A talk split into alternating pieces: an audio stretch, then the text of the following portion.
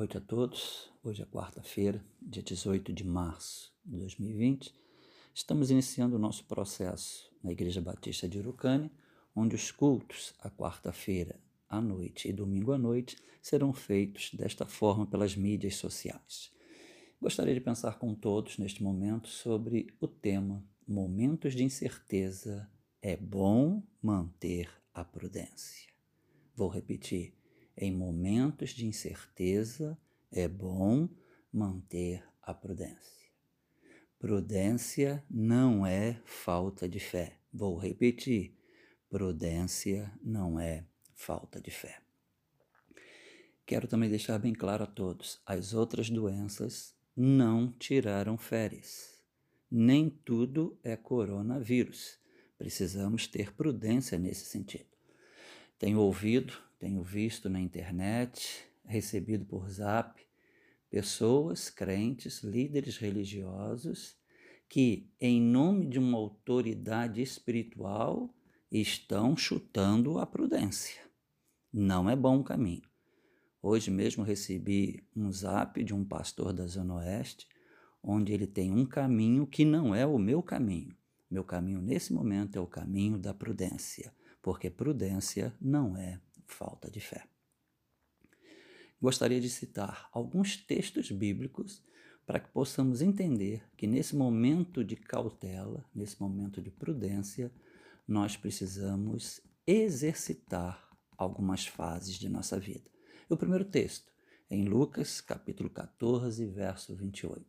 Pois qual de vós, querendo edificar uma torre, não se assenta primeiro a fazer as contas do gasto. Esse texto é do primeiro século.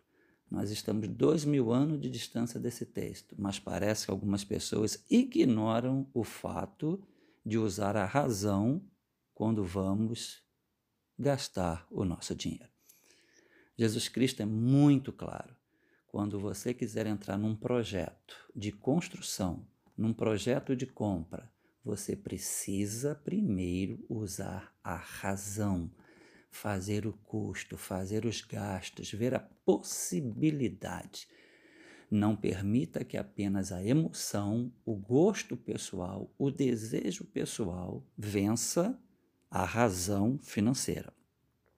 Todos estão vendo que nós temos um problema mundial de saúde e que afetou a saúde financeira de todos os países. Nós estamos vendo a bolsa caindo, nós estamos vendo o mercado financeiro muito difícil. Por quê? Porque a saúde financeira afeta a saúde física, mas o contrário também existe. A saúde física atinge a saúde financeira. Então, esse momento é de prudência física, cuidar do seu físico, mas também é de prudência financeira. Não é momento de fazer nada além do que seja o seu orçamento. Primeiro conselho de hoje à noite: mantenha prudência financeira. Segundo texto que eu gostaria de pensar com vocês é a prudência na construção, é a prudência do alicerce, é a prudência da base, é a prudência da sustentação. Mateus capítulo 7, verso 24. Portanto, quem ouve estas minhas palavras e as pratica é como um homem prudente que construiu a sua casa sobre a rocha. Queridos, Todos lembram da tragédia do edifício Palace no Rio de Janeiro. Por conta de economizar na qualidade do material, vidas foram ceifadas. Porque normalmente toda a base, toda a sustentação, gastamos muito, é muito trabalhoso, mas fica tudo enterrado, ninguém vê. Dói o coração quando você está construindo uma casa que você gasta muito dinheiro e quando você olha, está tudo enterrado. Não tem nada visível. Então coloque no seu coração uma boa sustentação, uma boa base. Vai segurar a sua casa. O terceiro ensinamento de hoje à noite é o ensinamento de Jesus, o nosso maior exemplo.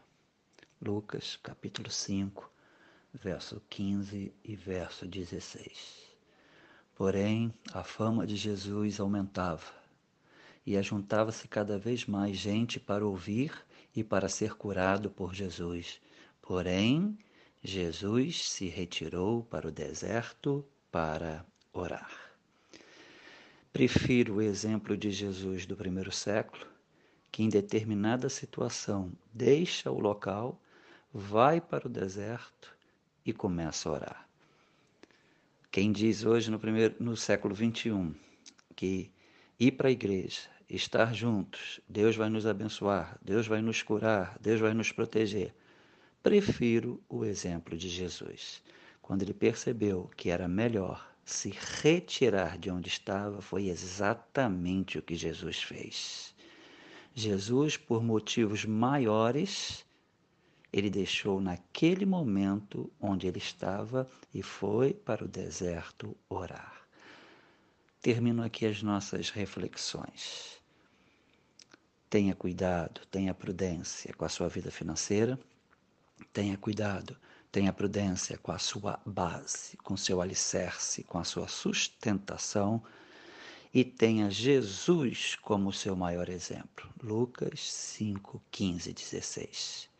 Prefiro o exemplo de Jesus à autoridade de alguns crentes, à autoridade de alguns líderes religiosos. Jesus deixou onde estava e foi para o deserto para orar. Pense nisso, façamos isso. Que Deus nos abençoe.